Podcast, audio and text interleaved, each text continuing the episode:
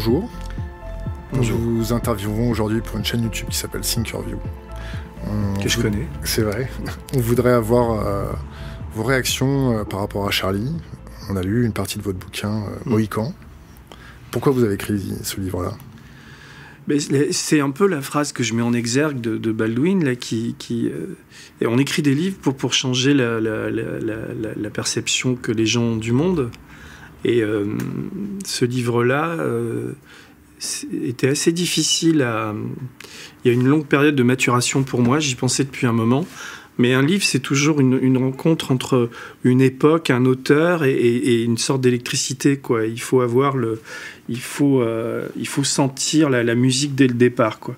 Et avec Mohican, j'y arrivais pas pour des tas de raisons. J'y arrivais pas parce que j'étais plein de, de sentiments et de, d'affection pour, pour, euh, pour, surtout pour Cavana. Euh, j'avais un peu de rancœur à l'égard de, de- personnes qui étaient dans, le, dans le livre. Euh, et donc, il, fallait que je trouve un- un- une méthode très sèche et très factuelle de raconter cette histoire. Et donc, ça, ça demande une énergie et, et un, regard et une, profondeur. Et, et je l'avais pas. Et puis, après les attentats, je pense qu'un des déclics a été de voir que ceux que je considère comme étant des usurpateurs euh, occupaient les médias et occupaient le terrain. Et je me suis dit qu'il fallait que je, raconte cette histoire, l'histoire que je connaissais de Charlie Hebdo et d'Arakiri, et cette histoire de, de la presse. Mais au-delà d'une histoire de presse, c'est l'histoire d'une marque. Charlie Hebdo est devenu une marque commerciale et je voulais raconter euh, euh, sa captation, raconter euh, le- les détournements et tout- toutes les, coulisses de cette histoire et, en faire un, récit. les Américains appellent ça du new journalisme, mais en tout cas un récit écrit et, distancié et- et faire en sorte que cette histoire parle à tout le monde. Quoi. Pour rappeler, pour rappeler à, à notre communauté, à nos auditeurs, euh, qui est Denis Robert Denis Robert, c'est le whistleblower français de, de la banque, Mm. qui a eu énormément de, de petits aléas avec euh, des huissiers, des, des- des procédures. Votre intégrité n'est plus approuvée. Euh, J'ai eu envie de vous poser une question. Qui est Cavana et qui sont les usurpateurs? Mais Cavana, sans Cavana, euh, on ne serait pas là, vous ne seriez pas là. Une partie de, tout ce qu'est la presse libre euh, sur Internet, tout, ça, on le doit à cet homme. C'est-à-dire que dans les années 60, euh, lui et, son, alter ego, son acolyte, qui s'appelle Georges Bernier, dont, le, surnom et le nom connu est le professeur Choron, donc à deux, ils ont créé la première et à mes yeux la plus importante aventure de, de journaux et de presse libre de, de ce pays, voire de la planète. C'est C'est-à-dire que défricheurs de la... voilà, il y a eu, il y a très peu d'équivalents, sauf euh, aux États-Unis, euh, les, les, les expériences de, de free press ou de choses comme ça qu'il y a eu dans les années 60, qui a accompagné le mouvement un peu hippie. Euh, Là, on a eu une presse qui a émergé, euh, euh, qui allait à contre-courant de, la presse américaine installée. Il y avait deux mouvements en fait en parallèle, qui étaient les, États-Unis et la France. Mais la France avait une, grande spécificité qui était cet humour bête et méchant qu'ont inventé Cavana et Choron. Et donc ces, deux personnes, Cavana était le... D'ailleurs, dans, dans mon livre, il y a une phrase de Willem qui dit il y avait un malin et un intelligent. Euh, Choron était le malin, Cavana était l'intelligent. Cavana était celui qui écrivait, qui concevait, et Choron était, l'ingénieur de tout ça, celui qui ramenait l'argent, qui avait un certain génie pour l'écriture, mais c'est vraiment Cavana qui se bagarrait, qui avait les mains dans le cambouis et, dans l'encre, et, qui inventait, qui avait inventé ces journaux, et surtout qui s'est battu contre la censure, parce que ils ont euh, pendant 25 années, ils ont eu euh, trois présidences différentes. Euh, ça vous, c'est très loin pour vous, mais c'est Charles de Gaulle, euh, Georges Pompidou et Valéry Giscard d'Estaing. Et euh, chaque fois, ils ont eu des problèmes avec la censure. Mais c'était pas des petits problèmes, c'est-à-dire qu'ils risquaient la prison, on, on- interdisait l'affichage et la vente des journaux sous prétexte que ça attentait à la jeunesse. Et donc, pour eux, ça a été une bagarre permanente. Et quand je dis qu'on leur doit tout, c'est-à-dire que la liberté qu'on a aujourd'hui, on la doit à ces gens-là. Et on leur doit même plus, parce que moi, je, fais partie de ces gens, euh, comme, euh, je sais pas, Edgar Morin ou d'autres, euh, qui pensent que sans eux, il n'y aurait pas eu mai 68 en France, et pas en tout cas un mai 68 aussi, au- ce qui s'est passé à ce moment-là, qui était aussi un mouvement précurseur. Je, c'est- je veux pas parler de ce, qui s'est passé ensuite, quoi. Mais ce sont eux qui ont déverrouillé, débloqué la, société française. Et au-delà, euh, les, des, journaux en Europe, en Angleterre, en Allemagne, en Italie ont, existé à l'image de, ces journaux-là. Et donc moi, je, raconte de l'intérieur, euh, des années 60 à, à aujourd'hui, comment ça se passait, quoi d'abord ce qu'on leur doit. Il y a toute une partie du livre sur ce qu'on leur doit, cette bagarre contre la, contre la censure, parce que ça, se passait. J'ai retrouvé des travaux d'historiens, etc. Vous avez dans, le journal officiel trois lignes qui interdisent un journal. Et, voilà, vous avez plus le droit de, le sortir. Là, le premier numéro d'Arakiri interdit, c'était en 61. Et, euh, et, 25 000 exemplaires qui sont euh, faits et ils ne savent plus quoi en faire. Et donc ils ont passé presque une année euh, avant que le, numéro suivant ressorte. D'abord il fallait trouver qui censurait. Vous racontez, vous racontez quelle était la commission de censure, l'entretien avec la commission de censure. Ouais, qui est surréaliste quoi. Et ils sont face à d'abord un, fonctionnaire du ministère de l'Intérieur, puis après avec un, magistrat, qui en fait, c'est une censure morale. Quoi. Le type, il a le journal et il compte euh, les bits, les, les, les, toutes les phrases, et il, critique les dessins, des dessins de Topor qui aujourd'hui valent des fortunes en, en, salle des ventes. Euh, vous avez un magistrat qui trouvait ça noir et dégueulasse et qu'il fallait pas passer ça. Et, et, et donc Cavana, en fait, plutôt avec beaucoup d'intelligence euh, et en retenant Cheron qui avait envie de jouer au bourre-pif, il, euh, il, il, euh, il, va convaincre ce, magistrat de, du fait que ce sont des bons garçons, qu'ils vont se corriger, etc. Et la, pendant la première interdiction, ils vont faire pendant une année 10, 10 en, fait, en fait 7 numéros sur 10 mois uniquement à un exemplaire euh, ou à deux ou trois, quoi, pour, pour ces, ces magistrats, pour, pour montrer pas de blanche, pour pouvoir ressortir Harakiri. Et, et Harakiri ne va, ne va faire que, que, que, grimper en qualité. Euh, euh, et, et, en notoriété. Et à un moment, ils vendent 250 000 exemplaires par mois, puisque c'était un mensuel. et puis, ils deviennent hebdomadaires après, après 68. Bon, c'est toute une aventure de presse, et, donc on leur doit beaucoup. Quoi. Qui a usurpé ça? Alors, ce qui, s'est passé, c'est que euh, euh, au début des années 90, euh, un, Charlie Hebdo s'arrête en 1982. Et pendant dix années, il se passe rien. Il y a des petites initiatives en France comme, comme l'Idiot International, mais ça rentre, ça rencontre pas un grand public contrairement à Charlie Hebdo qui, vendait beaucoup et qui marchait très bien. Et puis, faute de lecteurs, et puis l'usure du groupe fait que ça s'arrête un jour. Et à ce moment-là, donc il se passe dix années, et en 92 naît un nouveau journal qui s'appelle La Grosse Bertha, qui était en opposition à la guerre en Irak, et qui réunit beaucoup de dessinateurs, dont la plupart des anciens de Charlie Hebdo, et vers la fin, euh, Cavana. Et euh, un type qui s'appelle Philippe Val euh, et dans cette équipe-là, et avec Cabu, ils vont avoir, ils vont se fâcher avec l'équipe de, la grosse Bertha, et ils vont décider de ressortir un journal, ce qui est complètement légitime. Et eux étaient sur une ligne plus politique, plus journaliste que la ligne bête et méchante de, originale. Et euh, ils vont donc sortir un, nouveau journal s'il l'avait appelé Tartampion, il n'y aurait aucun problème, il n'y aurait pas d'histoire et pas de livre aujourd'hui. Simplement, ils vont l'appeler Charlie Hebdo. Et si vous voulez, à mon sens, c'est la première usurpation, c'est-à-dire que la, grosse Bertha euh, euh, vendait, on va dire, autour de 15 000 exemplaires. Euh, exactement le même journal la semaine suivante, en enlevant Grosse Bertha et en mettant Charlie Hebdo, ça vend 180 000 exemplaires. Sauf que c'est un peu comme le, Canada Dry, quoi. Ça a la saveur de, de l'ancien Charlie Hebdo, mais ça n'est pas Charlie Hebdo. Mais jusque-là, à la limite, pourquoi pas, quoi. Il y a des détournements de marques, des choses comme ça. Sauf que, sauf que ce journal va, va, va petit à petit dériver, à, mon sens. Quoi. Et, euh, dériver dans quel sens? euh, Dans le sens où euh, l'idéologie de, de, de, ce fameux Philippe Val va petit à petit prendre le pas sur tout le reste.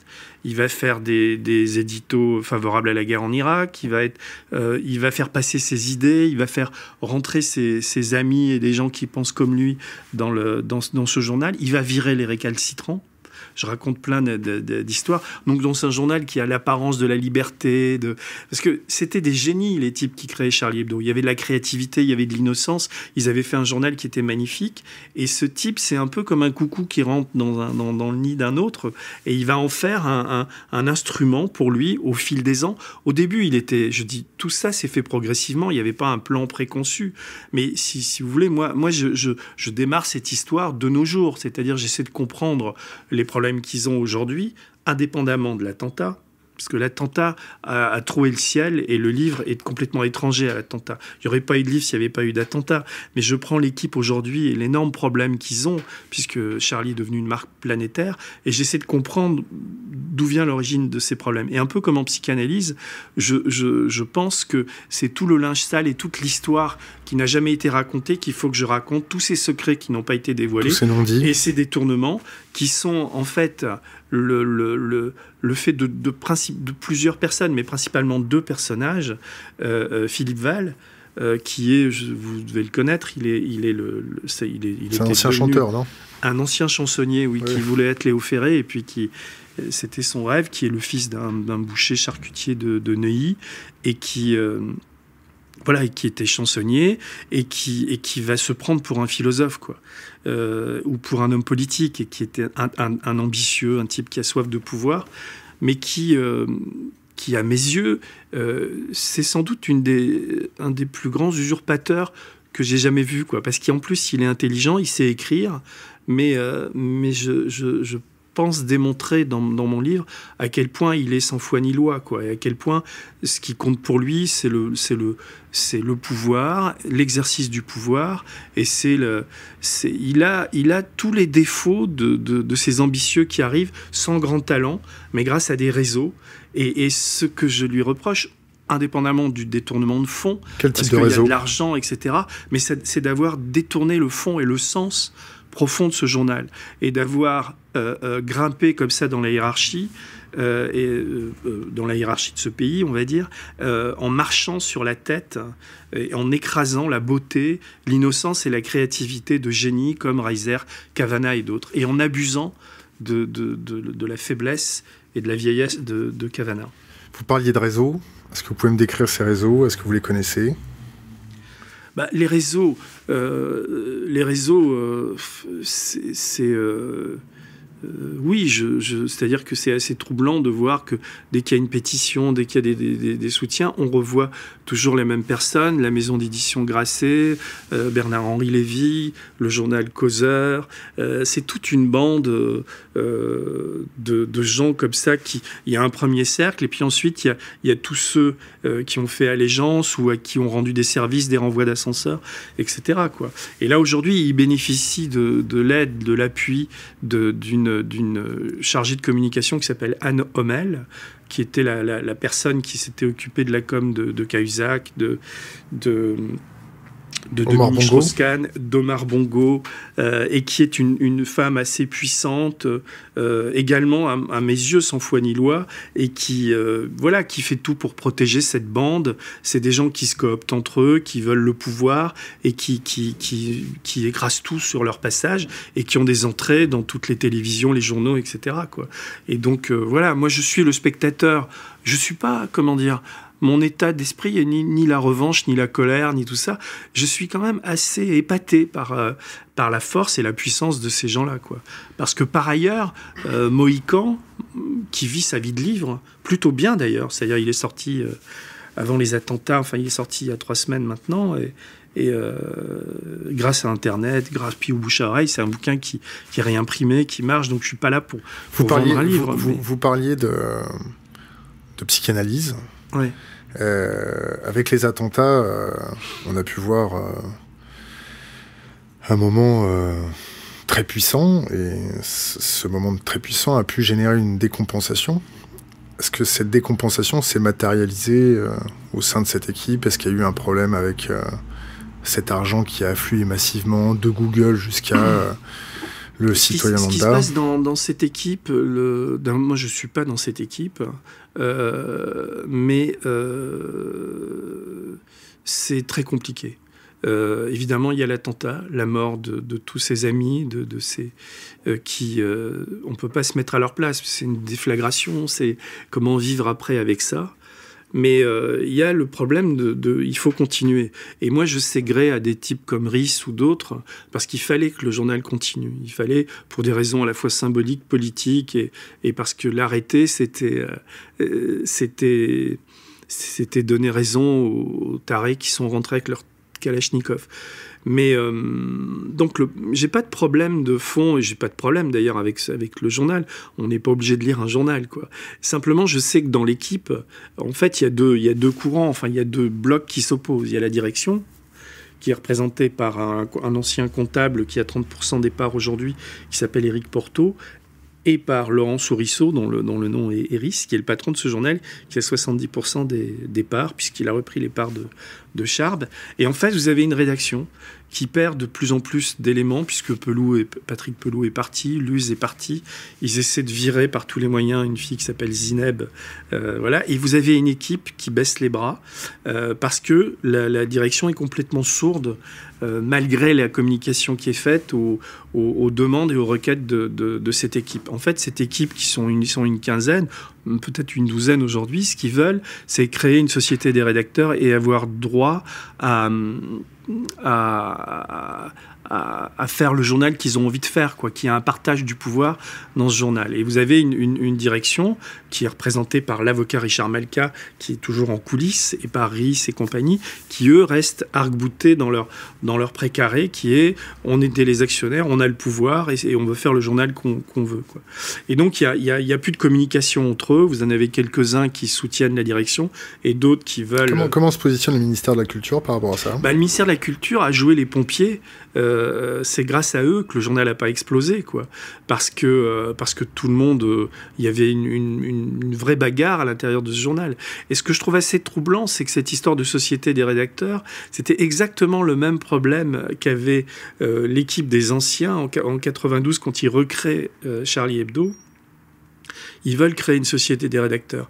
Et, Philippe Val, euh, Marie Cabrette, qui est la fille qu'on retrouve aujourd'hui euh, là-bas, euh, leur laisse croire, leur laisse entendre que ça va être possible. Et ce que je raconte dans le livre, c'est qu'il y a un avocat qui s'appelle, que j'ai retrouvé, qui s'appelle Bernard Dartevel, qui lui est sorti des radars, que, que personne et qui, qui, avait comme stagiaire Richard Malka. Quoi. Et Dartevel est un, est un militant, un partisan de, cette société des rédacteurs. En gros, pour qu'un journal soit libre et, et que les journalistes s'y sentent bien, dans des journaux, on va dire, euh, euh, normaux, entre guillemets, une société des rédacteurs doit avoir une part au capital. Peut-être pas la majorité, mais une part au capital. Et, Charlie Hebdo euh, a fait croire pendant deux, trois années qu'ils voulaient faire ça. Et en fait, ils ont réussi à, écarter cette société des rédacteurs, à capter le titre de, de Akavana. Euh, la captation s'est faite avec des moyens que je décris dans le livre qui qui sont pas très, euh, euh, qui sont moralement pas bien quoi. Enfin c'est à dire que Cavana était le, fondateur, le créateur, le, génie qui a monté tout ça et il va se retrouver dans un journal où il est plus rien. Il est il est il est plus actionnaire, il est pigiste quoi. Et en face vous avez Philippe Val qui se prend des gros salaires. C'est quoi le gros salaire? Euh, à la fin, il, avait, euh, il gagnait 14 13 900 euros. Et Cavana, Cavana, il gagnait combien? Cavana, il était pigiste à 1800 euros. Mais il avait, parce que quand même, c'était tellement énorme. Moi, dans votre bouquin, dans votre bouquin, il y, a quelque chose qui m'a qui m'a blessé. Mhm.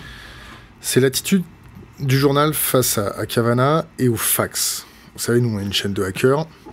Et, je, me suis projeté euh, dans, ce vieux bureau euh, que vous décrivez très bien avec cette, mm. chaise, cette chaise en paille, avec Cavana qui écrivait encore à la main, qui ne mm. maîtrisait pas et qui préférait écrire avec euh, sa plume. Et il envoyait ses chroniques par fax. Et le fax en 2010 est tombé en panne. Et on lui a pas changé son fax. Ouais, c'est le signe que il était contrairement parce qu'on se servait de lui comme une comme une vitrine et une potiche quoi. Et donc euh, et donc quand le fax est en panne, on le remplace pas. Donc il doit se débrouiller pour pour continuer à écrire ses chroniques. Et lui continue à les écrire parce qu'il est il est il est graphomane quoi. Il écrit tous les jours, mais c'est aussi son gagne-pain quoi parce que à cause de, de, la gestion de Choron, euh, il, il a pas de retraite et donc il, les, les 1800 balles qui touchent, 2000 balles l'aide et en plus il a c'est ce que lui a octroyé, ce que lui, ont octroyé Philippe Val et l'avocat Malka, 0,4% sur les ventes du journal, qui représente, bon an, mal an, entre 10 et 20 000, 25 000 euros, les, années où le journal vend bien, qui, complètent ça. Euh, il a aussi des droits d'auteur, mais les droits d'auteur, enfin voilà, il a un train de vie, il a des enfants, etc. C'est pas quelqu'un qui, est, dans la pauvreté, mais quand on, fait le, ratio et le rapport entre, entre des types qui se rincent, parce qu'il y a, y a le, problème de l'argent est quand même important dans cette histoire, c'est-à-dire qu'il touche des, de, de Philippe Val, je fais le descriptif dans mon bouquin, il, touche, il va toucher plus de 2 millions d'euros entre les loyers, euh, la, SCI qui crée, et c'est Charlie Hebdo qui, qui, qui, paye les loyers, et puis l'argent gagné avec les numéros sur les caricatures, etc. Ils se partagent quand même beaucoup d'argent. Et à côté, vous avez des types comme Cavana qui, qui, ont que dalle, quoi. Et qui se font même voler. Il se fait même prendre le, titre d'Arakiri. Alors, il y a tout un procès, mais je ne veux pas rentrer dans ces détails. Comment le, livre, comment le livre a été perçu par Charlie? Par l'équipe de Charlie euh, en général. Alors moi j'ai des, des, très bons retours de, de, trois personnes qui m'ont écrit pour me, de l'intérieur du, journal, euh, mais il n'y a rien d'officiel parce que c'est un bouquin qui les gêne. La difficulté du livre, euh, c'est un livre, il arrive neuf mois ou dix mois après les, les, les attentats, et je pense que euh, avant c'était que c'était pas possible parce que c'était pas audible euh, parce qu'il y a un côté sacrilège de, que de s'attaquer à Charlie Hebdo mais moi je m'attaque pas à Charlie Hebdo je, je m'attaque sans doute aux usurpateurs qui en ont fait ce qu'il est devenu aujourd'hui. Est-ce que Charlie aurait pu s'attaquer à Charlie? Non, parce que il y a d'abord l'actuelle direction euh, c'est toujours la même équipe qui était, qui était autour de Philippe Val. Et on voit bien que Philippe Val essaie de revenir dans, ce journal-là et qu'il et qu'il n'arrête pas de dire dans les déclarations qu'il fait que Rhys est son successeur. Et Rhys ne dit, ne dit jamais un mot euh, euh, contre Philippe Val. Et ça, ça fait partie de mon incompréhension parce que dans mon enquête, j'ai évidemment essayé de prendre contact avec ces gens-là. Je leur ai écrit. ils, ont, ils ont refusé de me, me parler. et ça m'a déçu de la part de Rhys parce que je vois pas. J'avais aucun a priori à son égard, quoi. Et j'avais des vraies questions à lui poser. par, exemple, par exemple, euh, comment se fait-il euh, euh, quand il reprend Charlie Hebdo avec Charb, Cabu et, et, et, Val lui laissent le journal était assez florissant grâce aux caricatures et tout. C'est un journal qui a toujours été hyper bénéficiaire. Les journalistes ont été très bien payés. Et puis là, quand, il quand Val lui vend, il y a un trou de presque 500 000 euros de déficit. Ouais, parce qu'entre-temps, ben, ils ont pris les dividendes, ils ont vendu l'appartement et ils se retrouvent avec un journal où il n'y a, pas d'argent. Et la gestion était quand même un peu... Pas... Alors, il n'y a pas d'illégalité, mais on est toujours à la limite. quoi. Et, euh, et, comment, pourquoi, comment ça s'est fait? Euh, Et ensuite, tous les procès qu'ils ont fait à Cavana, dont personne n'a jamais entendu parler. Je pense à Rhys, j'avais toutes ces questions-là à lui poser. Et, et m'a envoyé un mail en disant qu'il mettait en doute mon intégrité et il a refusé de me répondre. J'ai publié une partie de sa lettre dans mon livre. Et, si vous voulez, l'autre, réaction qui est quand même assez troublante, c'est celle de Philippe Val et de Richard Malka, qui ont refusé de me voir et qui euh, m'ont envoyé des courriers d'avocats. C'est-à-dire que euh, l'avocat Malka a pris une avocate pour me répondre, des lettres dont je publie des extraits aussi, des très longues lettres, où il ne répond pas à mes questions, mais il prend un ton un peu ironique comme ça pour, euh, pour tout ça, mais bon, à la limite, c'est de bonne guerre. Mais ce que je trouve, pas trouvé du tout de bonne guerre, c'est la, c'est le courrier que euh, mon, avec mon éditeur Bernard Barrault, euh, on est très complices depuis 30 ans. Donc Bernard est très important pour moi. Enfin, c'est, c'est plus qu'un éditeur, c'est, c'est un ami. Donc il y a pas, on peut pas nous séparer lui et moi. Donc c'est pour ça aussi que j'ai fait le livre à Julliard, chez Julliard, parce que je savais que ça poserait des problèmes. Mais Julliard appartient à une maison mère qui s'appelle Editis, qui possède une trentaine de maisons d'édition. Et donc, euh, euh, une dizaine de jours après le courrier recommandé que j'ai envoyé à Philippe Val, j'ai la maison d'édition, le service juridique d'Editis, a reçu une lettre de Georges Kijman qui écrivait au nom de Richard Malka et de, et de Philippe Val en disant, dans la lettre, la lettre disait en substance, vous avez un auteur euh, qui s'appelle Denis Robert qui est en train de commettre un, livre profondément diffamatoire. On vous prévient. En gros, il ne demande pas l'interdiction du livre, mais il laisse entendre qu'ils euh, ont intérêt à faire gaffe parce, qu'ils vont déposer des plaintes, etc. Le même type de procédure Bayon que vous avez subi sur Clearstream. Et ouais, c'était un curieux remake.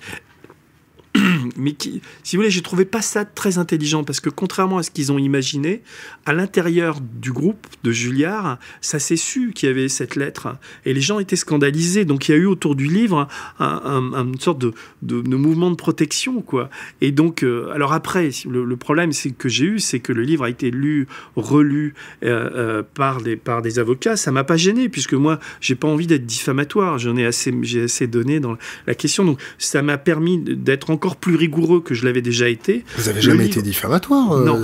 Hein? non, non, ça l'a jamais. Il y a eu, il y a eu tout un, il y a eu des pressions qui ont été faites sur un des un, un, de mes témoins qui est l'avocat d'Artevel qui me parlait. Le Conseil de l'ordre des avocats de Paris a fait pression sur lui. Euh, euh, donc ça a été très compliqué, mais ça c'est pas à moi à en parler, c'est plus à lui. Donc le livre, ça a été très, ça a été assez dur. Et, et, la veille ou l'avant-veille de sa sortie, j'avais, j'avais fait état de cette lettre de, de Kijman dans, dans l'épilogue du livre. Et on m'a demandé de l'enlever. Alors j'aurais pu me braquer et dire euh, dire euh, non, monter sur mes grands chevaux. Il y a quelques années, j'aurais peut-être fait ça, quoi. Euh, parce qu'on avait essayé de censurer un de mes premiers livres qui était pendant les affaires, les affaires continuent, et j'étais allé chez un autre éditeur. Mais là, je me suis dit, c'est pas grave. Ce qui compte, c'est que le bouquin sorte et que ma parole reste libre. Et ça n'est pas euh, un service juridique d'une multinationale qui va me, me, me faire peur, quoi. parce que il y a des liens entre service juridique et, et l'avocat en question. Enfin bon, et tout ça, si on rentre dans ce processus-là, euh, on s'en sort plus. quoi. C'est là où on, s'auto-censure et tout. À un moment donné, il faut être un peu intelligent. Donc le livre est sorti, mais il est sorti... Euh, avec toutes ces difficultés-là, quoi. Et c'est assez épuisant d'avoir de, cette pression-là en, permanence. J'ai l'habitude, mais je pense que si ça avait été un autre que moi, et s'il n'y avait pas eu cette relation avec, avec Bernard Barrault, hein, ce bouquin serait jamais sorti chez, chez Et donc jamais personne n'aurait su. Et non, et, c'était, et, et, ce que je raconte aurait, aurait été inaudible. Et, en tout cas, c'était très important pour moi de, de faire savoir, euh, de faire connaître une autre histoire de Charlie et de Charlie Hebdo, d'autant que la marque devient, comme je le disais tout à l'heure, planétaire. Donc il était vraiment important que les gens sachent qu'en disant je suis Charlie, comme tout le monde l'a dit, euh, y il y avait vraiment une histoire qui était très différente de celle qu'on raconte. Et être Charlie, ce que je raconte dans le livre, c'est que le je suis Charlie, euh, moi je le suis à la manière de Godard, parce que Godard suit Charlie du verbe suivre. Et, et moi je serai jamais le Charlie de ces usurpateurs, mais je suis Charlie, j'aime l'esprit de Charlie Hebdo. Euh, euh, même si aujourd'hui je trouve que le journal, mais je peux pas leur en faire grief, mais c'est pas un journal qui est formidablement écrit et dessiné. Il y a toujours des choses intéressantes, mais dans le climat dans lequel ils font, c'est difficile, surtout si les meilleurs se barrent, quoi.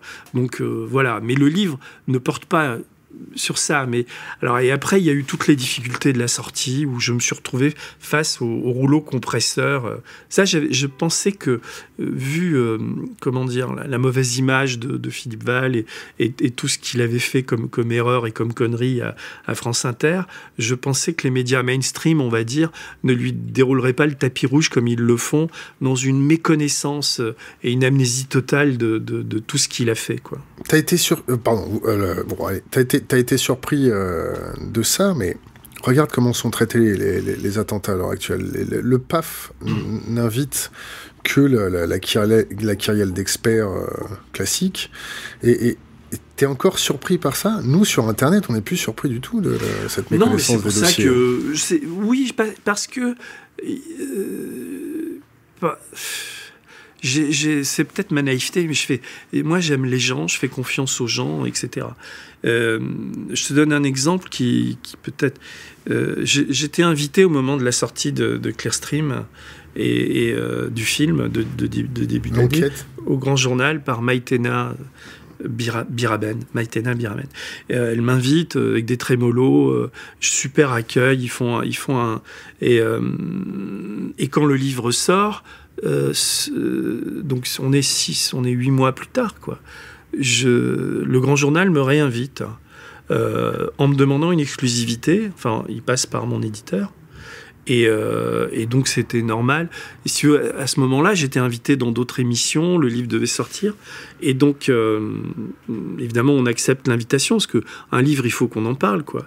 Et euh, deux, trois jours avant d'aller à cette invitation, parce qu'on était invité ailleurs et qu'il y avait cette exclusivité, on essaie de savoir quand... Enfin, et là, on apprend que je suis plus invité. Donc, Et tu t'apprends ça comment? Je l'apprends par, par mon attaché de presse. qui, sur mon insistance, a téléphoné à Canal.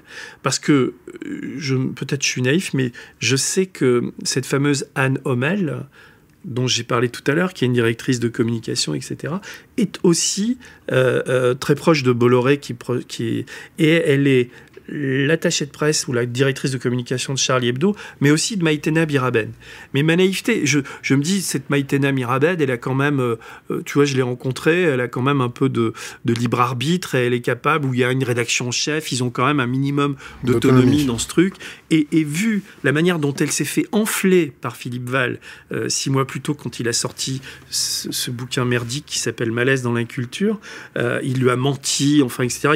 J'en parle dans mon livre. Je me dit, bon, elle, va quand même être. Mais non, mais pas du tout. C'est-à-dire qu'ils vont me désinviter, ils vont dire, et ils vont inviter Philippe Val, euh, Tapis Rouge, etc., euh, parce que c'est cette fameuse directrice de la com qui, en fait, choisit les invités du Grand Journal j'en ai rien à foutre du grand journal. D'ailleurs, pour moi, euh, quand je vais dans ce genre d'émission, ce qui m'arrive, ce qui m'est arrivé assez souvent, j'y vais jamais avec plaisir. J'y vais parce que c'est mon travail, parce que c'est important de parler des livres, mais j'ai aucune, euh, comment dire, aucune propension à m'exhiber dans ces, dans ces médias-là. Je déteste aller sur les, les chaînes tout info où on n'a jamais le temps de développer une pensée, une idée, etc. Je suis parfaitement conscient de, de, de la société du spectacle dans laquelle on est, mais j'ai rien trouvé d'autre quand tu écris un bouquin et que t'en chies pour l'écrire, ça fait trois ans que tu penses, qui t'habite en permanence, tu as envie de, que, un maximum de gens le lisent. Et tu pas d'autres moyens. Je suis content d'être sur Thinkerview, mais tu vois, je veux dire, euh, euh, quand voilà, il faut les utiliser aussi, les médias, il faut y aller. C'est un combat permanent. Quoi. Et là, j'ai vu, mais euh, ce qui est vrai pour Canal, ça s'est passé pour le Figaro, pour Le Point, pour l'Express, pour iTélé, pour BFM, pour partout. Le mec en question, Val, est partout. Et, et personne lui pose aucune question. Il fait les, ouvertures du matin. Je décris quand même dans mon livre précisément l'usurpation. J'explique euh, euh, d'une manière très factuelle euh, comment ça se passe, mais il n'y a aucune question lui est posée. Donc, si, tu veux, j'ai pas de colère, mais j'ai un effarement devant la, c'est même c'est à la fois de la bêtise, de la paresse hein, de, des journalistes de, ces médias-là, puisqu'ils ont des cartes de presse, il faut les appeler comme ça, mais, mais bon, il faut qu'ils est-ce que tu penses pas que c'est une sorte de propagande? De propagande? Euh, Oui, au sens où Chomsky le dit. C'est ça. Sans doute, mais à un moment, il y a une vraie responsabilité des journalistes. Il y a une, euh, je pense à, je sais pas, je euh, Thomas Soto, par exemple. Je les connais pas, moi, ces gens-là. Je le vois interviewer euh, Val, Jean Lebrun, je crois qu'il s'appelle, sur France Inter. Pareil, c'est des types qui, ils n'ont pas d'excuses, quoi. C'est des gens qui, s'ils font ce métier-là, ils doivent s'informer avant, avant d'inviter des gens, quoi. Et c'est pas possible de, de, faire ce qu'ils font, quoi. On a reçu sur, sur ce même canapé les deux journalistes qui se sont fait censurer euh, sur Canal+, euh, sur leur, reportage sur le Crédit Mutuel, ils, nous ont fait euh, remonter des informations que l'on savait déjà nous sur Internet, sur cette autocensure, sur le fait que les journalistes ne faisaient plus correctement leur travail.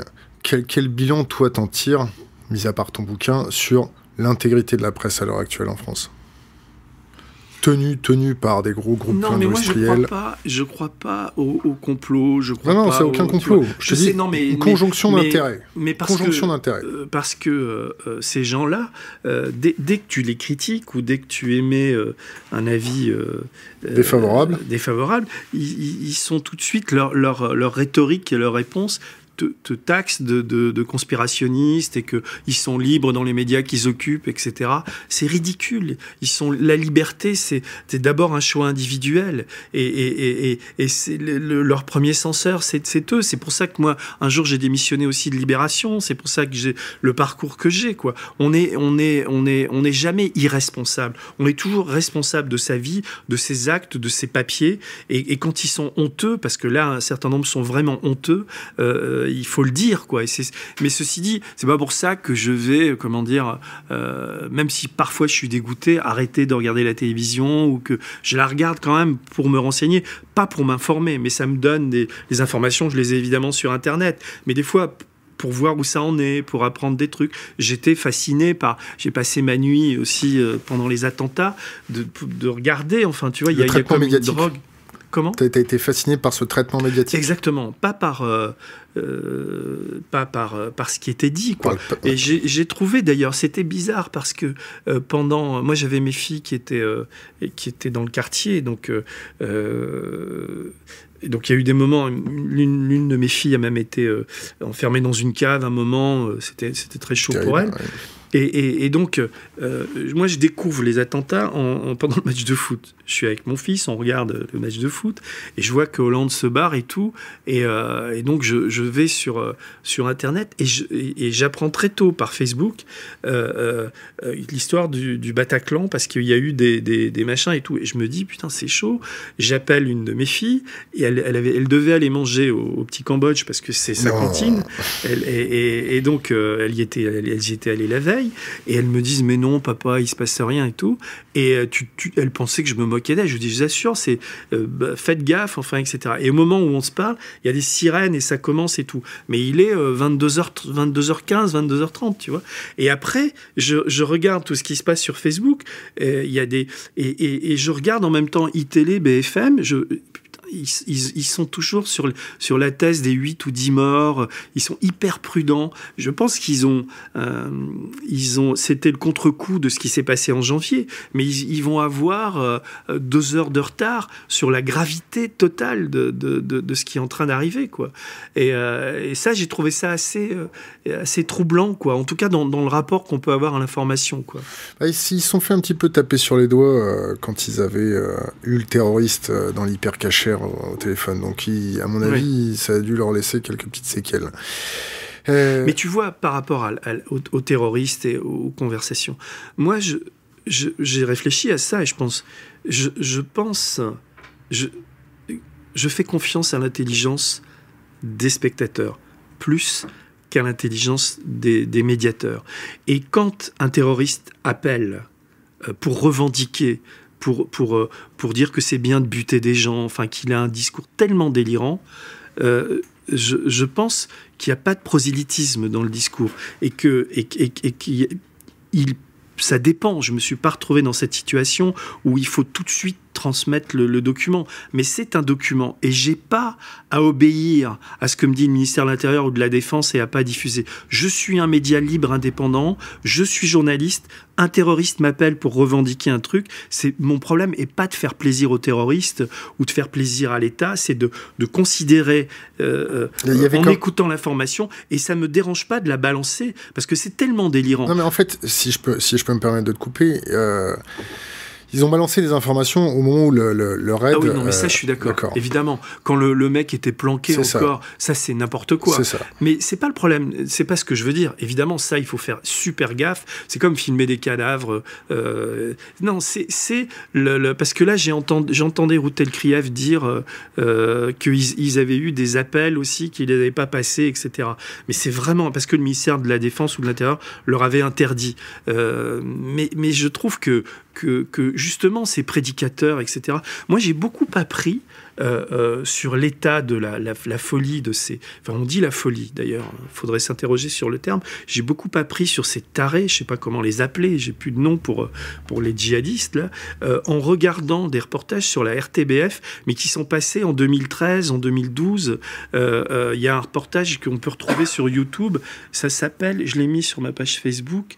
Euh, Sharia for Belgium. Euh, euh, Avec l'augmentation des partis politiques en Belgique, c'est ça Non, c'est pas ça. C'est on a des prédicateurs qui se baladent dans Bruxelles, dans Molenbeek, et qui ont un discours de guerre, mais mais et, et, donc le, journaliste, c'est un peu traité à la manière de striptease, un peu comme ça.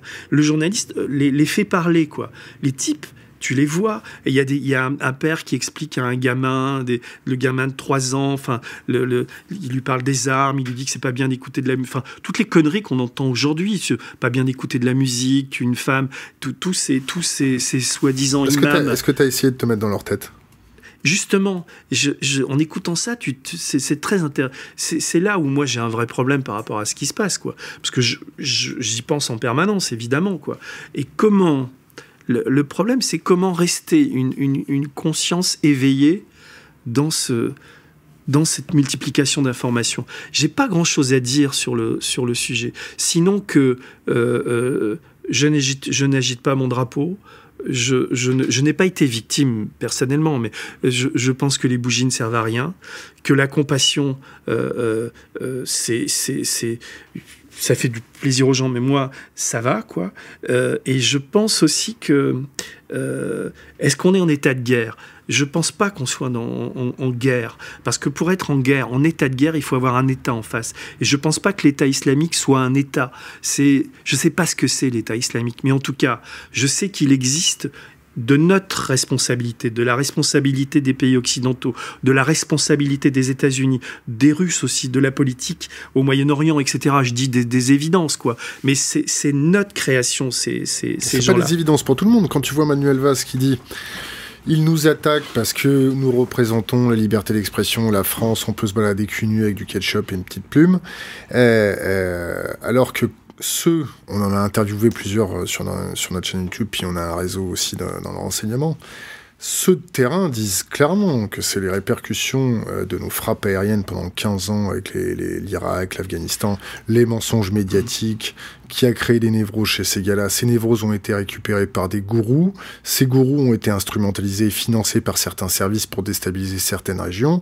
Et ça donne ça. Maintenant, le, chien s'est retourné contre son maître. Je suis. Avec toute la profondeur de leur névrose. Non, non, mais je suis d'accord. Mais après, on a un autre problème. C'est un peu comme toute proportion gardée avec le Front National. À un moment donné, euh, quand, on, invite le Front National, on, le crée. Aujourd'hui, il est à 30-40%. Tu es obligé de le traiter différemment de la manière dont tu le traitais avant. Aujourd'hui, on a un putain de problème dans ce pays, qui est la, propagation de ces types-là qui sont capables de frapper n'importe où et tout le temps, et, des services de renseignement qui étaient à la ramasse, euh, qui le sont toujours un petit peu. Euh, donc, le fait que je ne considère pas qu'on soit en état de guerre, ne comment dire, ne mésestime pas le problème. On est quand même dans une, dans une situation hyper dangereuse. Et, mm, j'ai envie d'être protégé avant, avant tout. Et donc. Euh, T'es prêt, es prêt à sacrifier tes libertés pour être protégé? Alors, sur, le débat, sur, le débat, de la loi sur le renseignement, si tu veux... Réponds à ma question. Est-ce que tu es prêt à sacrifier tes libertés pour plus de sécurité? J'ai pas, pas de problème euh, essentiel par rapport à ça. Sur la loi sur le renseignement, euh, euh, je ne veux pas en discuter dans le, dans le détail parce que c'est très compliqué. Mais je ne suis pas opposé, si tu veux, moi qui suis journaliste et qui était quand même en permanence écouté, euh, filé euh, par la DST, par les officines, tous mes téléphones étaient écoutés, etc. Je me suis toujours démerdé euh, pour euh, trouver le téléphone d'un copain, tu vois. Et donc c'est pas, je vais pas aujourd'hui pousser des grands cris parce que il y a, c'est, si tu veux, ce maillage, etc. Parce que je suis très conscient d'un autre problème, qui est celui de l'absence totale de cadre juridique euh, dans le cas de cette, de cette guerre, en tout cas contre, contre les djihadistes qui sont en France ou les types qui se retrouvent. Et euh, euh, si tu veux, le, le, le, problème qui, qui, qui, existait et qui existe toujours, c'est comment tu fais. Tu as une information, tu sais qu'un imam ou qu'un type se réunit au fin fond de l'Auvergne ou, ou n'importe où dans, dans, une montagne et que des types arrivent, etc. Il faut les écouter, il faut les surveiller, il faut les arrêter, il faut voir ce qu'ils font. Mais il y a pas tu vas avoir un juge, ça prend trois. Il a, le cadre juridique n'est pas possible. Donc il y a, la nécessité de, donner aux militaires ou de donner aux policiers des possibilités d'écouter ces gens-là, de les surveiller et de les gauler, quoi, parce qu'il n'y a plus que ça aujourd'hui. Et donc c'est pour ça qu'il fallait créer une loi sur le renseignement qui donne la possibilité à ces, à ces militaires de, de, faire ça. Et donc pour arriver à ces informations-là, bah, il, y a, il y a une nécessité d'écoute, etc. Alors après, c'est tout le problème du contrôle de tout ça. Mais moi, en tant que journaliste, je ne suis pas là à crier avec tous mes confrères qui généralement n'en font pas du journalisme, tu vois. Euh, est-ce que tu penses, est-ce que tu penses que ceux qui surveillent les surveillants sont suffisamment intègres? Non. Alors, non, il y a un problème de surveillance des surveillants, comme il y a un problème de. C'est pas antinomique ce que tu viens de me dire là? Non, parce que. Mais entre deux mots, je choisis le, le, moindre. Tu connais cette, cette euh, phrase très connue euh, un peuple qui est prêt à sacrifier sa liberté pour plus de sécurité ne mérite ni l'un ni l'autre. Je sais, mais ça, demande, ça demanderait une réponse plus approfondie, parce que est-ce que je suis prêt à, oui, je, si tu veux, ça me dérange pas qu'il y ait, euh, dans des moments comme ça, qu'il y ait des, un état d'urgence. Euh, on est dans un, dans un. Mais il faut pas que ça s'éternise, il faut pas que des gens l'utilisent, et puis euh, il y a une nécessité de l'enquête, je sais pas. Enfin, je... Est-ce que tu as lu la stratégie du choc de Naomi Klein? Non, j'ai le bouquin, je l'ai pas lu. Je vais, je vais le relire, je vais le lire. Je connais le thème, hein, je, je, connais. Ce que je te propose sur ce sujet-là, on va passer à un autre sujet je te réinviterai une fois que tu auras lu ce bouquin. Bon, je, je, te promets. En plus, je l'ai chez moi, tu vois, mais j'ai des piles de livres chez moi et, et ils s'alignent. Là, je suis en train de lire. Euh, euh, je suis en train de lire Nocturne indien, de, mais ça n'a rien à voir. Mais bon.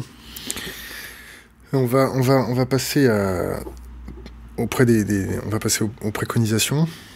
Qu'est-ce que, qu'est-ce que tu peux préconiser aux, aux, jeunes qui nous écoutent dans, dans, dans l'ère euh, qui est en train de se tendre, il y a une augmentation des risques, il y a les signaux faibles qui sont tous au rouge, une caste politique qui est de plus en plus soit incompétente, soit qui réagit dans l'émotion, soit d'une façon symptomatique. Un journaliste euh, qui a 16 ans, tu lui conseilles quoi?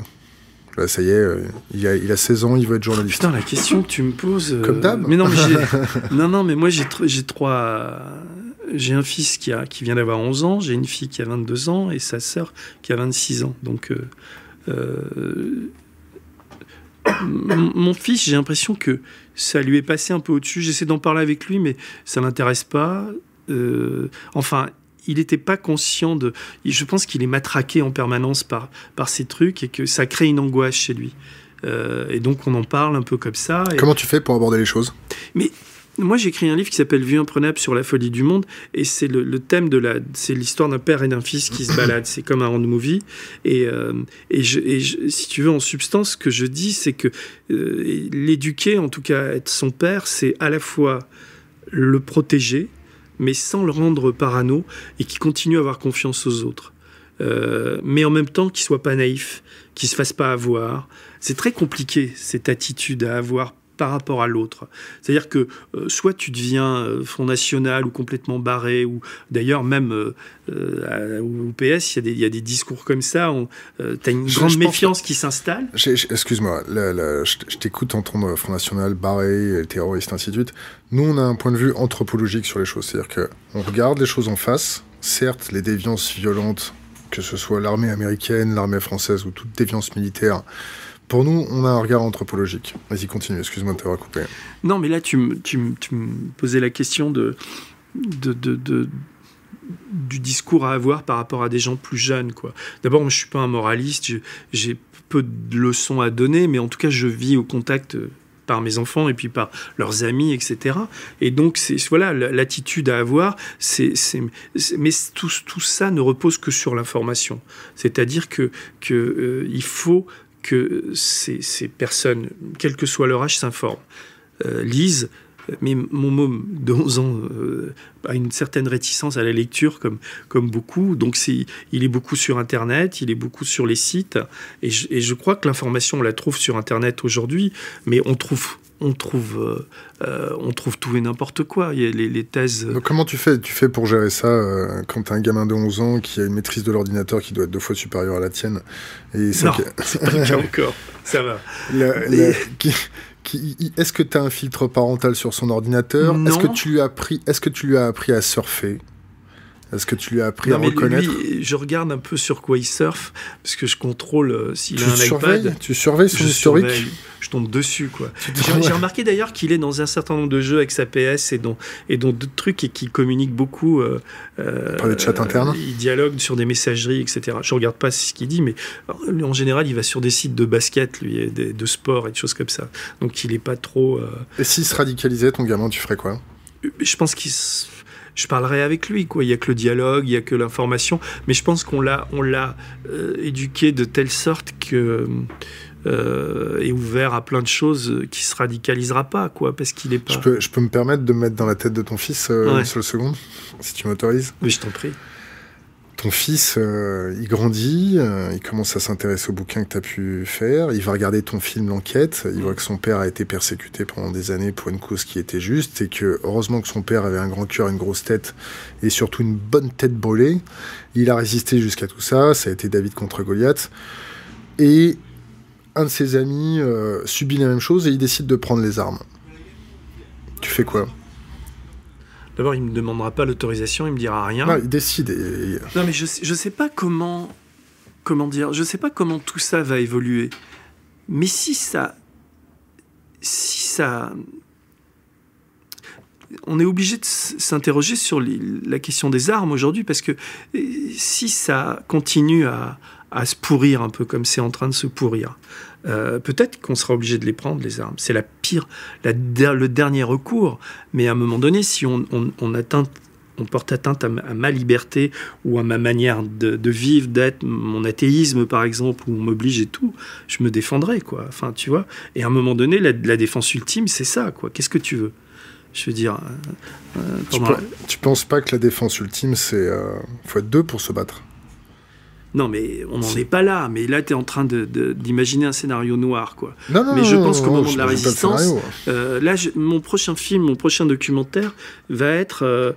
ça fait un moment que j'y pense, mais je vais vraiment le faire. Là, ça va être le portrait d'une d'une femme admirable qui a 93 ans, qui a résisté pendant la guerre, Comment elle s'appelle? qui a...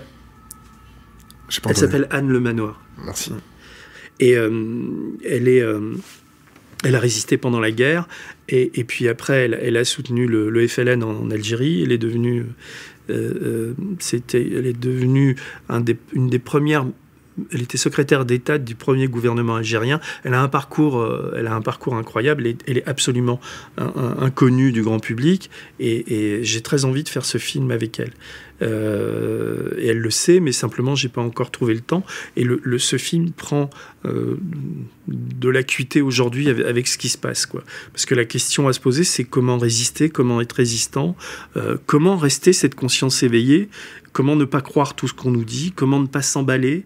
Euh, voilà. Mais moi, ces questions-là, je me les pose, quoi. Mais euh, en permanence, si tu veux, je, lis beaucoup de choses là-dessus. Je lis des textes. J'ai des amis qui sont mais, mais euh, hyper remontés contre contre l'islam. Et d'ailleurs, j'ai relu un peu le Coran ces derniers ces derniers temps, ce que j'avais jamais fait. Je trouve que le Coran est, hyper violent. Le, le, Coran. Je m'étais pas, j'avais m'étais pas rendu compte. Est-ce que tu as lu la Bible j'ai lu la Bible, mais la Bible, mais j'ai lu, mais rapidement. La Torah. Non, j'ai pas lu la Torah, mais rapidement, si tu veux, cette lecture m'épuise. Hein. Je préfère lire des romans et lire.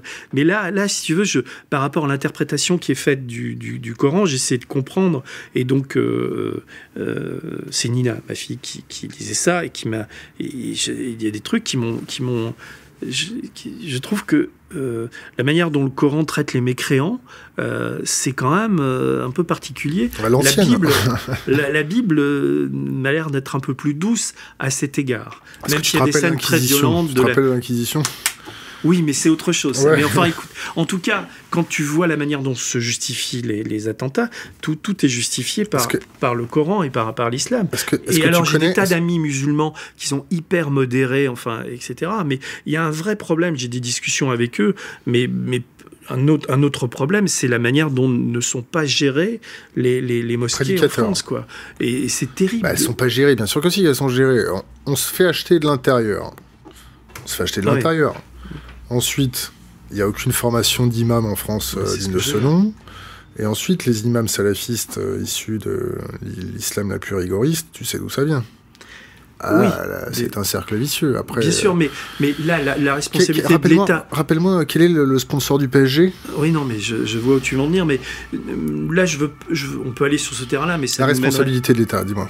Oui, c'est ça. C'est-à-dire que le, le, ministre de l'Intérieur est aussi le ministre des cultes. Donc là, ça suffit. Il faut les fermer, les mosquées ces mosquées-là. Si les musulmans sont pas capables de, de, se gérer entre eux, euh, il y a cette, grande permissivité, etc., euh, c'est plus possible de laisser euh, ces, quand, on les a repérés, il faut les fermer, quoi. Et puis voilà, à un moment donné, il faut arrêter avec les bons sentiments.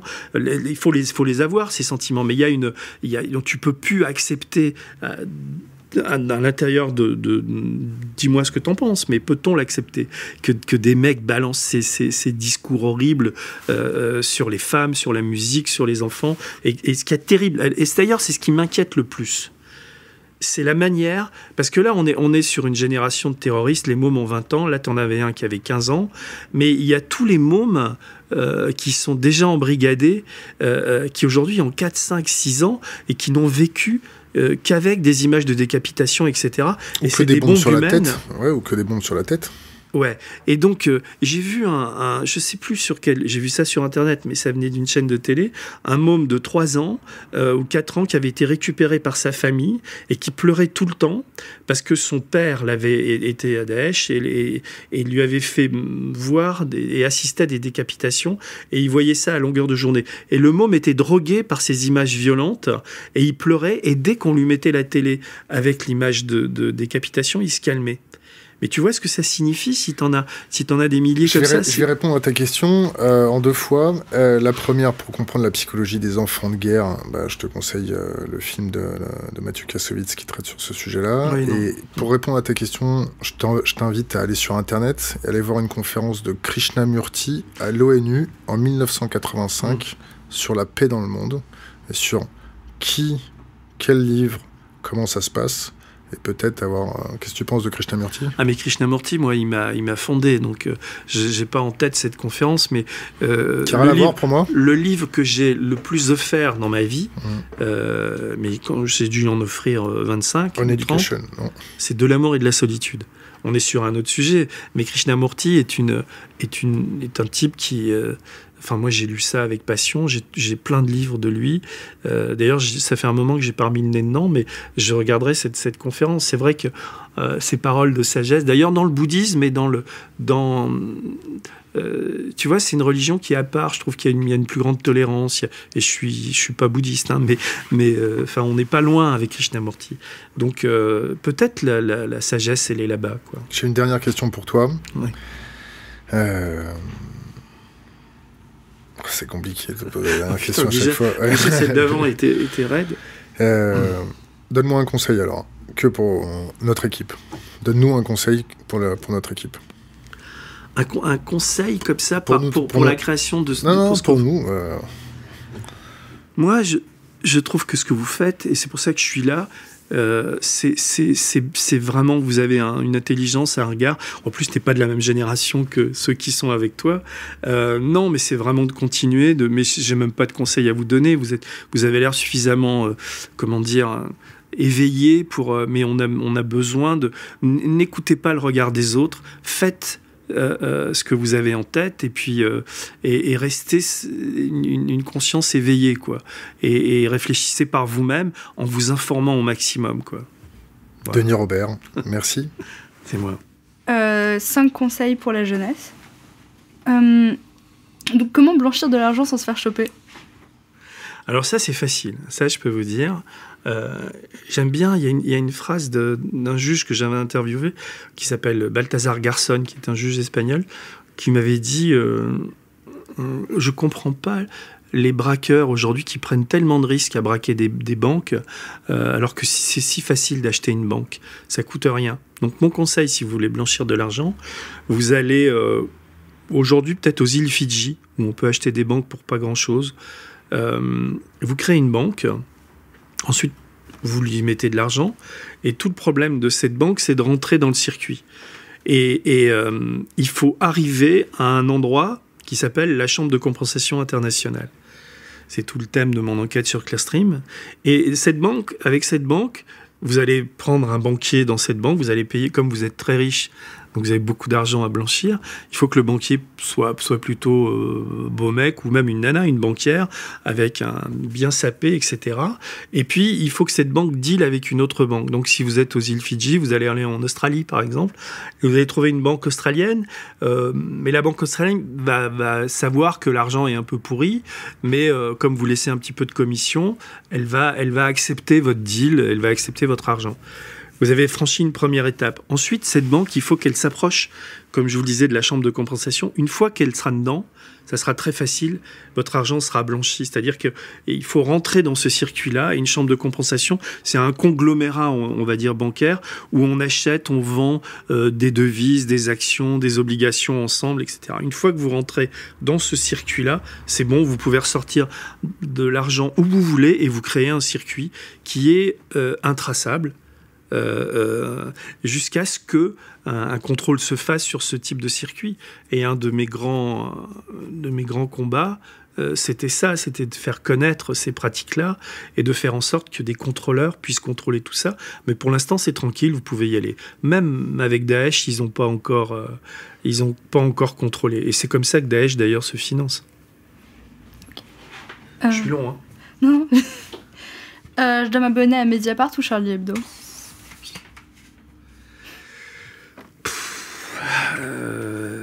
Il faut vraiment choisir entre les deux. Si couteau sous la gorge. Mediapart. C'est quoi la meilleure école pour devenir whistleblower? Bah, c'est euh, c'est l'école de la vie quoi c'est con ce que je vais dire mais euh, euh, voilà c'est tout c'est c'est à un moment donné si vous êtes cette conscience éveillée la douleur que vous fait l'injustice est plus forte que tout et donc, faut vous arranger pour, pour, balancer l'info. Euh, après, faut être malin, quoi. C'est pas forcément se, se, mettre, se mettre devant. Aujourd'hui, la mésaventure que vit le, euh, Antoine Deltour, qui est, le, jeune auditeur qui a balancé les informations de LuxLeaks, euh, aujourd'hui, il est mis en examen au Luxembourg, euh, ce qui est quand même infernal, quoi. Et donc, euh, son seul péché est d'avoir informé un, journaliste. Hein. il est resté dans l'ombre et à un moment donné, euh, il est apparu. Et donc, il est poursuivi par la, société d'audit. Et lui, ce qu'il a dénoncé, c'est comment des multinationales comme Amazon, Ikea, Google, etc., ne payaient pas d'impôts alors que nous, on en paye. Ce type, il faudrait euh, lui décerner la, Légion d'honneur, lui donner une bourse à vie. Et, euh, il faudrait que, François Hollande lui déroule le tapis rouge à l'Élysée. Mais, tu vois, il est poursuivi pour avoir dit la vérité. Donc il y a, y a, encore vraiment du, du, travail. Quoi. Mais je pense qu'il est plus heureux aujourd'hui malgré tout parce qu'il a fait ça et parce que c'est un héros quoi et qu'il vaut mieux être un héros qu'un qu'un type soumis. Cinq auteurs à lire pour être euh, malin Genre Chomsky, Guy Debord, je crois que vous l'avez cité. Oui, alors après, tu, tu, peux choisir, mais moi, je préfère toujours la littérature. C'est-à-dire que j'apprends beaucoup plus de choses en lisant des, des romans euh, que euh, qu'en lisant euh, Noam Chomsky. J'ai adoré lire Noam Chomsky, mais ce qui m'a formé le plus, c'est de, c'est de, Alors ces gens-là m'ont formé, mais moi, par exemple, le livre qui m'a, le premier livre que j'ai lu, indépendamment de Cavana, de tout quand j'étais adolescent, mais qui m'a donné envie d'écrire ce que j'écris, c'est Truman Capote, De sang-froid. Euh, qui est le voilà, c'est la première fois que je, ce livre va changer ma vie. Après, il y a, y a, tous les livres de Richard Brotigan. Euh, qui est un Américain que peut-être vous connaissez pas, mais il faut lire euh, Un privé à Babylone ou il faut lire La vengeance de la pelouse. Et, derrière lui, derrière, derrière, derrière lui, il y a John Fante, il y a Charles Bukowski, il y a tous ces gens-là. Après, si, on est dans les, dans les auteurs plus politiques, euh, Noam Chomsky, effectivement, mais plus euh, regarder ses conférences ou ses films que ses livres, parce que c'est pas quelqu'un qui écrit formidablement. C'est un orateur, c'est quelqu'un qui est, c'est une puissance intellectuelle, mais ses livres sont assez chiants, me semble-t-il, sauf celui que j'ai fait avec lui, qui s'appelle Deux heures de lucidité, puisque j'ai, je suis un des premiers en France, en tout cas, à avoir fait un livre d'entretien avec Noam Chomsky. Euh, donc, faut lire Deux heures de, de, lucidité. Euh, et puis, et puis voilà, quoi. Qu'est-ce que je peux te conseiller d'autre moi, j'ai relu Karl Marx euh, récemment. Je trouve ça. Je suis pas communiste, mais je suis marxiste. C'est-à-dire que il y a toujours une, son analyse des classes sociales, etc. reste à mes yeux vraiment pertinente, quoi. Et puis. Euh, euh, qu'est-ce que je lis? Je lis en ce moment David Foster Wallace, qui est un écrivain américain qui s'est suicidé récemment et qui qui a écrit un livre que j'ai commencé, mais il fait 1000 pages. Ça, s'appelle L'infini comédie. Et euh, je, sais que cet été, très bientôt, je vais lire ça. Voilà, je t'ai donné quelques livres. Il faut lire les commentaires sur la société du spectacle de Guy Debord, plus que la société du spectacle. C'est plus accessible. C'est sorti en poche, ça coûte rien. Il l'a fait en film aussi, c'est pas mal. Ouais. les films sont un peu chiants, mais, mais ça peut. Mais ouais, c'est du situationnisme euh, ouais. relou. C'est quoi le kit du, journalisme du journaliste intègre? Le Le kit du journaliste intègre. Qu'est-ce qu'il met dans sa valise? Tu sais, il met pas grand-chose. hein. Il arrive avec sa bite et son couteau, quoi. C'est un peu ça le, le. En général, il faut un carnet et un stylo. Euh, mais euh, je, reprends Truman Capote. Quand il écrit, euh, quand il écrit De sang-froid, son, son, son livre, il a écrit qu'un seul livre intéressant. Les autres sont. C'est vraiment un livre important de sang-froid parce que on est dans un fait divers am- américain euh, qui est l'assassinat d'une famille. Euh, et lui, il retrace le parcours de, des assassins et, et on est vraiment dans la tête des assassins. Quoi. Et, et Truman, quand il écrit ce bouquin, il prend pas, il, a, il prend, il a pris aucune note. C'était un, mec qui, prenait tout le temps des notes parce qu'il était journaliste et il a fait travailler sa mémoire. Il a mis 12 ans à écrire entre le moment où, où il y a le fait divers et le moment où le livre sort. Et euh, à un moment donné, quand tu as confiance en toi, euh, euh, tu te rends compte que c'est ta mémoire qui fait le tri et t'écris quoi. Mais, mais c'est quand tu es écrivain. Euh, Moi, j'ai une définition assez particulière du, journalisme. Quand tu es journaliste, euh, aujourd'hui, en tout cas, euh, d'abord, il faut être web journaliste, c'est-à-dire que tu peux plus être que sur le papier, évidemment, et il faut être le plus précis, le plus rigoureux, le plus curieux possible, et il faut toujours donner la parole à ceux que tu mets en cause. C'est la première chose à faire. T'es pas là pour régler des comptes, tu es là pour approcher d'un truc qui s'appelle la vérité, quoi. Euh, j'avais un problème avec ça pendant longtemps parce que j'avais du mal à en parler parce que la vérité c'est un concept un peu religieux etc mais non la vérité euh, c'était une discussion que j'avais eue avec Noam Chomsky d'ailleurs. Noam Chomsky m'avait dit euh, tu vois cette table elle est noire tu peux pas me dire que c'est pas une table et qu'elle est pas noire. C'est ça la vérité. C'est aussi con que ça quoi. Donc euh, à un moment il faut et il faut pas les lâcher quoi. Les types veulent pas vous répondre. En général un type qui veut pas vous répondre c'est un type qui a quelque chose à cacher. Et donc le rôle d'un journaliste c'est d'aller dévoiler c'est pas d'être un délateur, mais généralement, quand un type a quelque chose à cacher, sauf si c'est quelque chose d'intime, évidemment, c'est pas le problème. Mais généralement, c'est pas. Voilà, il faut aller au bout, et puis à un moment donné, il y a, le moment de l'écriture, quoi. Donc un journaliste, il faut qu'il ait sur son kit, à part un, carnet, un stylo, un magnéto, une caméra maintenant, euh, il faut être un peu Shiva, quoi. Euh, il faut avoir une, une grande euh, pugnacité, quoi. Plutôt DST ou DGSI Plutôt DST ou DGSE DGSI, s'il fallait choisir. Des séries, tu veux dire de, le- Aujourd'hui, le système qui est aujourd'hui ou le système d'avant? C'est ça que tu veux, tu veux dire? Non, mais j'ai j'ai l'impression que, que le, le- le système qui a été mis en place, qui veut euh, réunir un peu tout le monde, fonctionne pas très bien, quoi. Euh, D'un autre côté, les, renseignements généraux, comme ils existaient, fonctionnaient pas non plus, quoi. Donc, euh, mais tout le problème reste le, le contrôle euh, démocratique, donc par l'Assemblée nationale, de ces outils de renseignement. Et il faut jamais oublier qu'un pouvoir politique peut changer, quoi. Et donc que ces, systèmes policiers que tu mets en place et que tu crées, un jour peuvent être être euh, euh, aux mains de, gens qui qui pensent pas comme toi et qui peuvent les utiliser contre toi. Donc euh, c'est un peu compliqué.